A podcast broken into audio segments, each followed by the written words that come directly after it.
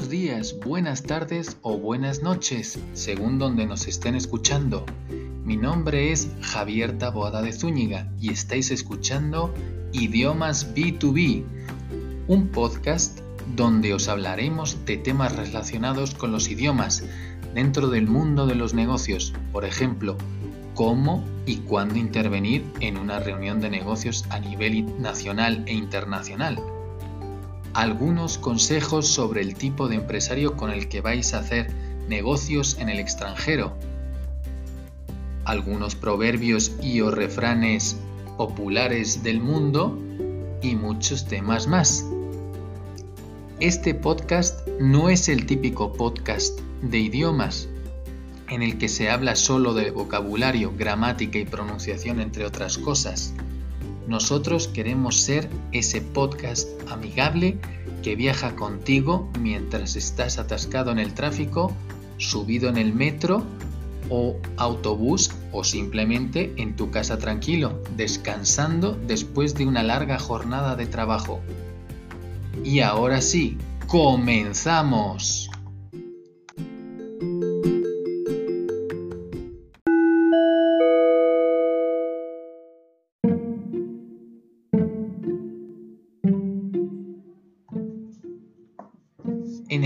Podcast de hoy volvemos a hablar de más curiosidades del mundo de los negocios que nos pueden dar una perspectiva más cercana a lo que nosotros conocíamos o creíamos saber y en la otra parte del programa hablaremos de algunos términos de negocios en danés y en inglés.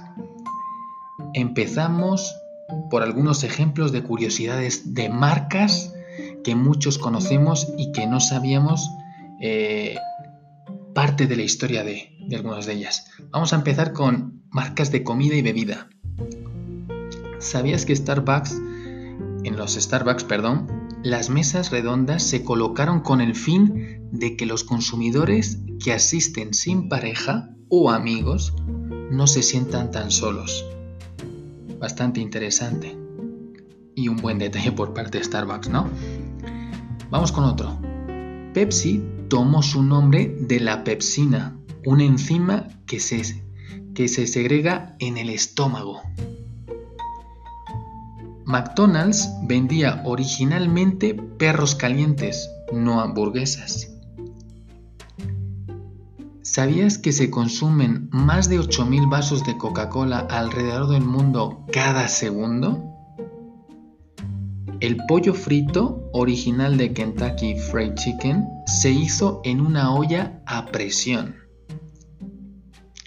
La marca de helados Ben Jerry, que muchos conocemos, originalmente iba a ser una empresa de bagels, de panecillos de tipo emparedado. Una pinta o una jarra de cerveza perfecta de Guinness debería tomar 119.5 segundos mientras se vierte a 45 grados.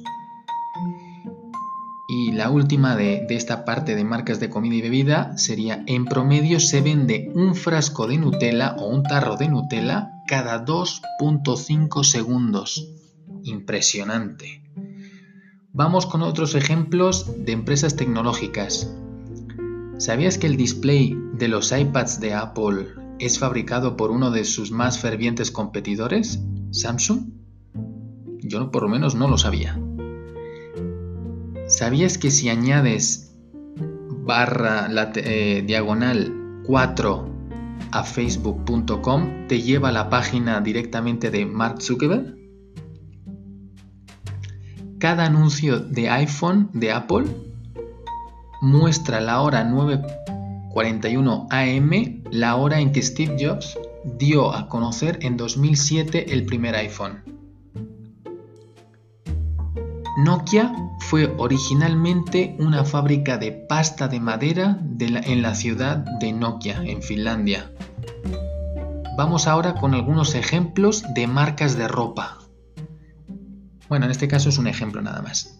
¿Sabías que Gucci tiene el récord mundial Guinness por tener el par más caro de jeans que costó 3.134 dólares?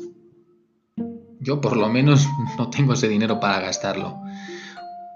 Vamos con un ejemplo de las marcas de automovilísticas.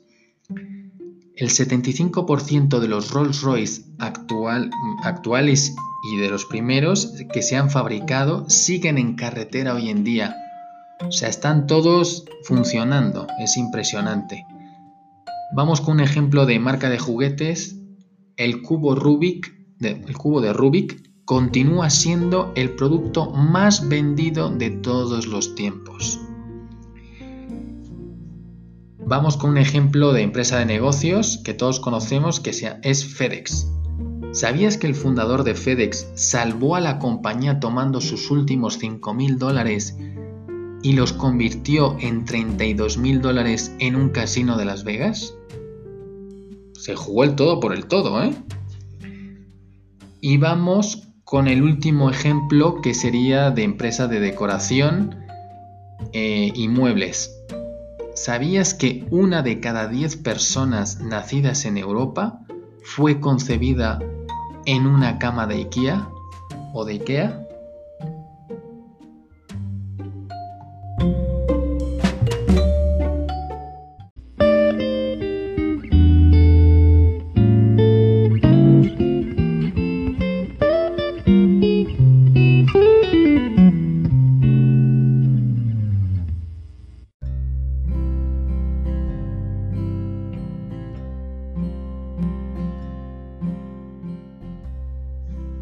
Pasamos a la segunda parte del programa, donde os vamos a dar algunos ejemplos de términos, de negocios y frases útiles tanto en, el idioma danés como en inglés. Vamos a empezar por algunos términos en danés. Reunión. Mode. Mode. Ascenso.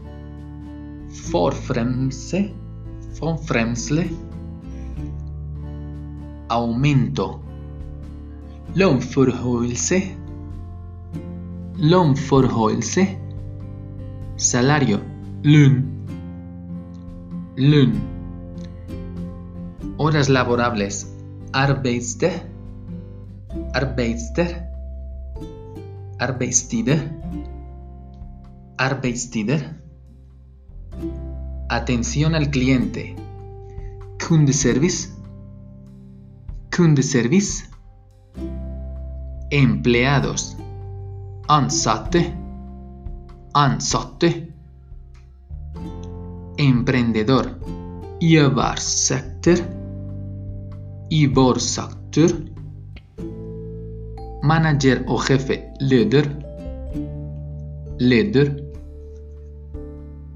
presentación, presentación, presentación. Ahora vamos por último con algunos, algunas frases perdón, de negocios en inglés o expresiones que pueden ser muy útiles para el trabajo en el día a día en países de habla inglesa. Vamos con el primero. Cut corners, que significa cortar esquinas. Vamos con un ejemplo. The new filing system won't work if we cut corners, que significaría el nuevo sistema de archivos no funcionará si cortamos esquinas. To cut corners o cortar esquinas es completar una tarea de una manera rápida y descuidada.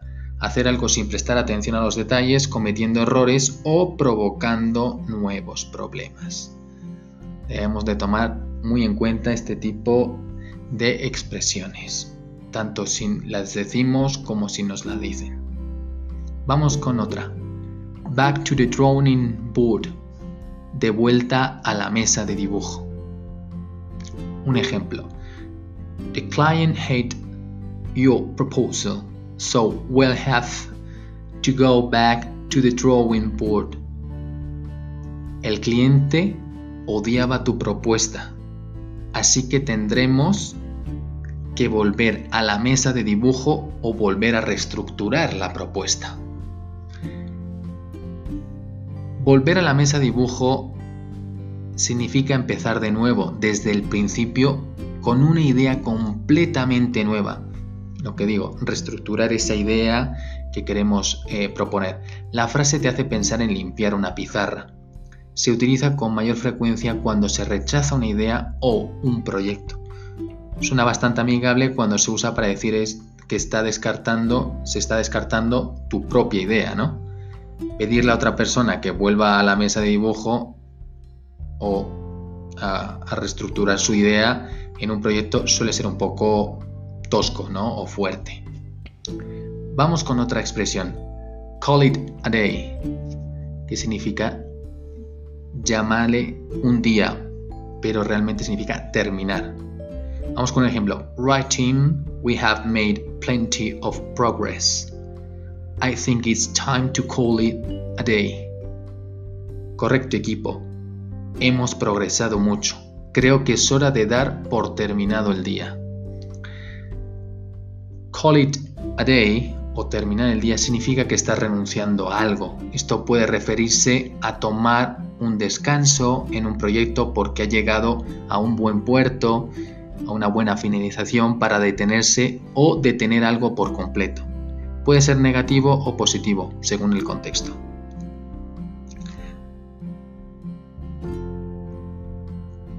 Vamos con otro ejemplo y último, touch base, tocar base. Vamos con un ejemplo. If you could just touch base with Rites after the meeting, that would be great. Si pudieras ponerte en contacto con Ritesh después de la reunión, sería genial. Touch base o ponerse en contacto o tocar base con alguien es hablar con él, ya sea digitalmente o en persona. Por lo general se describiría como mantener a alguien al día con los pormenores de algo en lo que ambos están trabajando, esta es una expresión que en la jerga empresarial se ha adaptado al mundo del deporte. Por ejemplo, en el béisbol los jugadores tocan base con los pies para estar seguros, o sea, safe. Eh, o para registrar un out, si no tocan.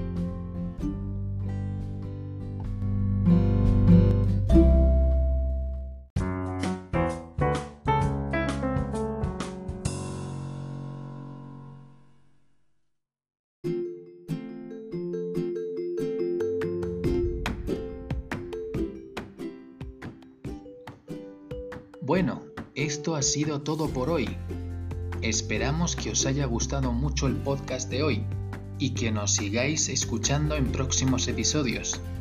La verdad es que estamos muy contentos por nuestro primer podcast, que ha tenido una muy buena aceptación y ojalá nos sigan escuchando mucha más gente.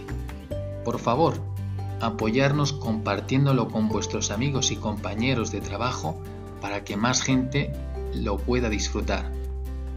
Os esperamos en el próximo podcast de idiomas B2B. ¡Chao!